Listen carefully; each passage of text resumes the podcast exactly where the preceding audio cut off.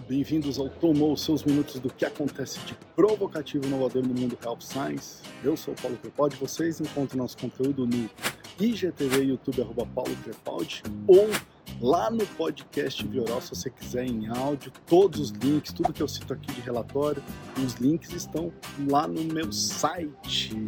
Vamos lá, primeiro dia do mês de março e você ainda está discutindo se visitação é remota ou presencial, se o evento é presencial ou remoto. É... 2021 não está parando, 2021 está seguindo para frente. Para com essas discussões então e também segue transformando, segue mudando, segue se desafiando, tá certo? É... vamos lá.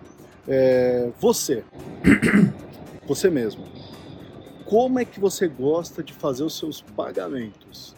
Com dinheiro, cartão de crédito, o que, que você usa? Eu estou falando isso porque eu estou trazendo para vocês um estudo recente da World Play que diz o seguinte, tá?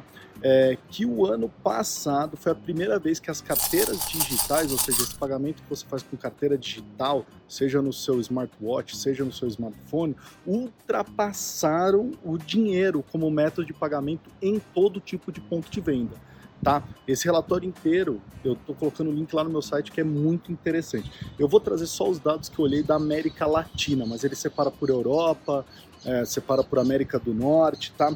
É, o volume de transações no e-commerce cresceu e foi impulsionado por três países: Brasil, México e Chile. Já o volume de transações em mobile cresceu 41,6% só no Brasil.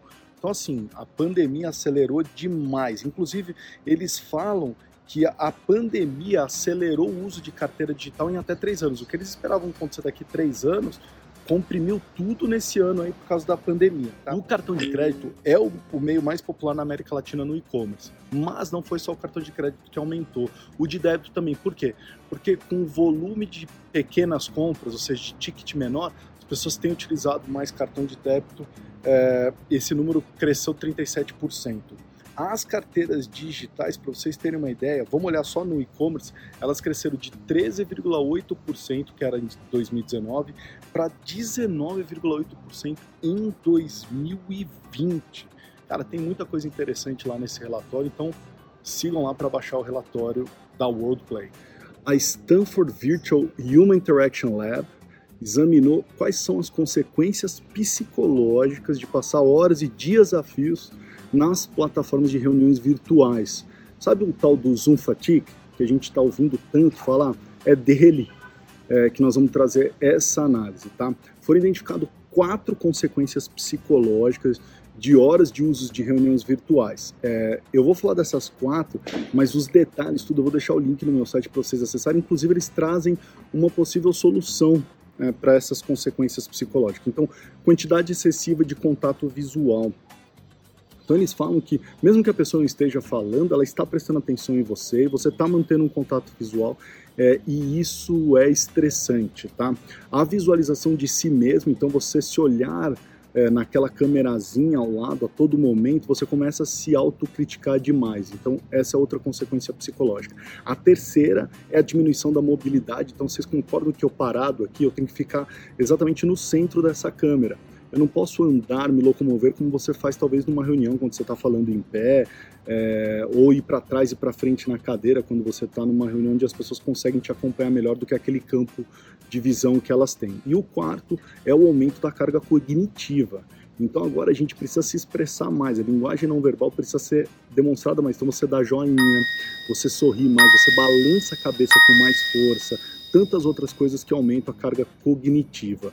É, de novo, vai lá no link que eu estou deixando no meu site para vocês verem mais detalhes sobre isso e as soluções para você tentar evitar umas dessas consequências psicológicas. Outra coisa, e aí é dica para você, gestor, para ajudar a entender se sua equipe está sofrendo dessa fadiga ou não.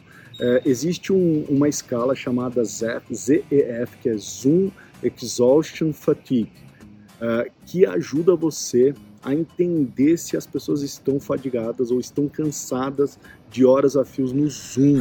Tá? Um questionário com 15 perguntas, está lá também para você baixar e aplicar na sua equipe. É muito legal, tá bom?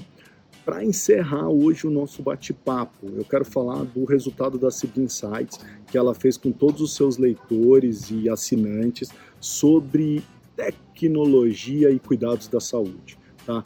É, vamos lá. Primeiro, o primeiro resultado traz um panorama uh, de algumas empresas aí que a gente tem falado demais: a Amazon, a Google, a Microsoft, a Facebook e a Apple. E ela faz a seguinte pergunta: na tua opinião, qual delas terá o maior impacto nos cuidados da saúde? E adivinhe, Amazon vence com 38%, seguido da Apple com 30%. A Google não está entre as duas primeiras, né?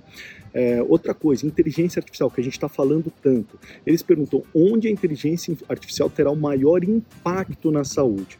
26% disseram que é imagem radiologia, é, 23% em medicina de precisão. A gente sabe que a Alphabet, que é uma das empresas da Google, tem trabalhado demais é, imagem, radiologia, a gente está vendo um monte de coisa de inteligência artificial associado a, a, isso. O mais interessante é que em pesquisa e desenvolvimento, onde eu achei que a inteligência artificial tinha um grande papel, é, não apareceu entre os três primeiros, ficou em quarto uh, lugar, mas tem recebido muito investimento nesse setor, tá? Vamos falar então de mais uma das perguntas que é sobre tecnologia. Quais elas são subestimadas e quais delas são superestimadas, tá? As subestimadas com 33% telehealth, 30% as terapias digitais, cara, tem muita empresa utilizando e indo atrás de parcerias de terapias digitais, por exemplo, a Behringer, eu vi que está tentando uma parceria na área de saúde mental com empresas de terapia digital. As superestimadas, realidade aumentada e realidade virtual com 35%, os wearables com 23% e a cirurgia robótica com 15%, tá? É, quando questionado sobre onde está a maior oportunidade de disrupção nos cuidados da saúde, 37% das pessoas que responderam escolheram a gestão de cuidados crônicos ou das doenças crônicas, tá? E 23% de saúde mental, 19% em ensaios clínicos. Então, olha que interessante esse dado. Acho que isso já dá para você entender mais ou menos como vai ser 2021, não é? Então, todas as segundas-feiras, uma maneira rápida para te provocar e te atualizar. Envie seus comentários e sugestões. E aí, tomou?